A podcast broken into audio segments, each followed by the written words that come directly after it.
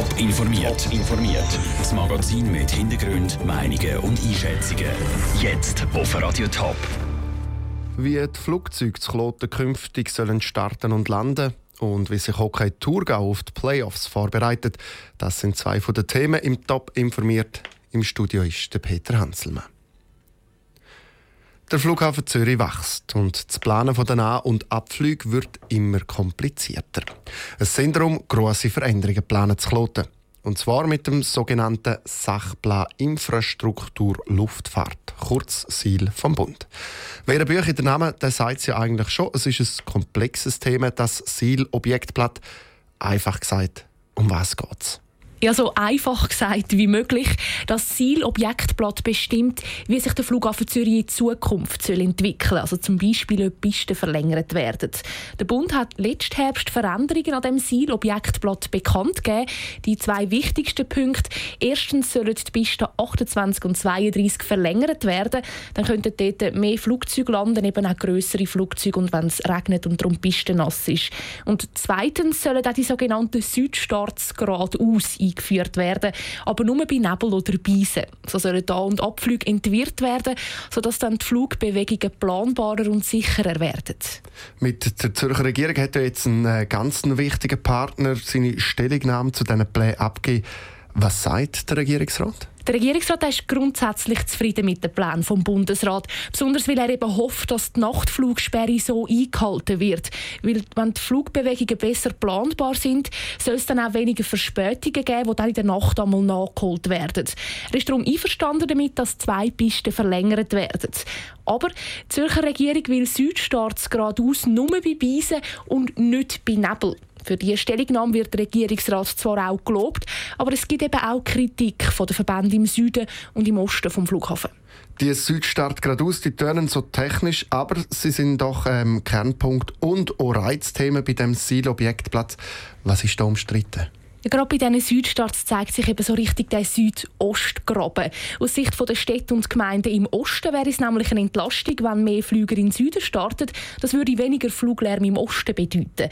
Die Winterthurer Stadträtin und Präsidentin der Region Ost, Barbara Günther-Meyer, lobt darum auch, dass der Regierungsrat den Mut hat, die Südstarts geradeaus bei Beisen zu bewilligen. Ich denke, das ist wirklich, wie es der Regierungsrat sagt, eine Verbesserung für die Sicherheit Wieso dass, äh, das bei Nebel nicht auch der Fall sein das kann ich jetzt noch nicht nachvollziehen heisst konkret, im Osten würde es begrüßt, wenn die Südstarts geradeausbau in Zukunft nicht nur bei Beisen, sondern dann auch bei Nebel möglich sind. Die geradeaus, die sind ja bis jetzt gerne nicht erlaubt im Flughafen Zürich. Gibt es denn Zahlen dazu, wie viele Flüge in Zukunft so würden starten? Also ganz genau kann man es natürlich nicht sagen, weil es geht ja um eine Wetterlage, die man nicht wirklich kann berechnen kann. Aber der Bund der geht davon aus, dass es im Moment etwa 10'000 pro Jahr wären.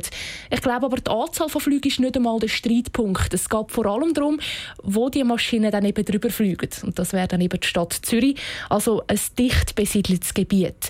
Darum hat die Zürcher Stadträtin Claudia Nielsen zwar Verständnis für die Bevölkerung im Osten vom Flughafen, aber... Wenn man aber sagt, das Oberziel ist, die Auswirkungen vom Flug Lärm zu minimieren, dann muss man schauen, dass möglichst wenig Menschen mit möglichst wenig Lärm ähm, beschallt werden. Und da haben wir klar im Süden am meisten Menschen, die hier wohnen und am meisten Menschen, die hier arbeiten. Vom Ballungsraum Süd wird darum auch kritisiert, dass der Regierungsrat überhaupt einverstanden ist mit Südstarts geradeaus, auch wenn er die nur bei den Beisen will.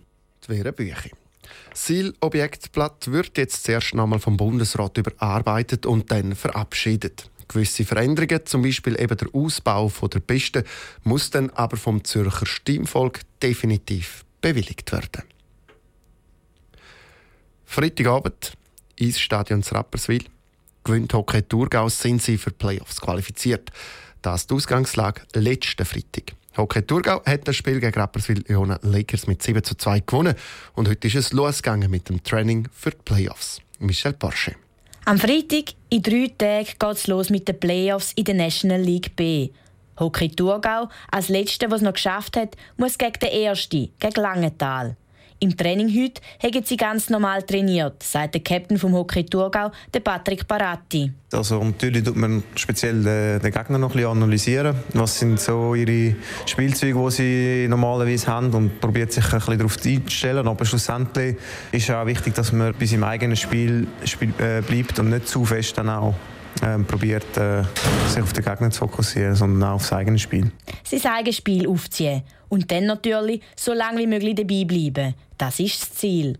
Für Hockey Thurgau sei das aber schwierig, sagt der Geschäftsführer Patrick Bloch. Wir starten als Achte, müssen gegen den Ersten spielen. Da ist sicher wichtig, mal Spiel für Spiel zu nehmen, ähm, nicht zu weit vorausschauen.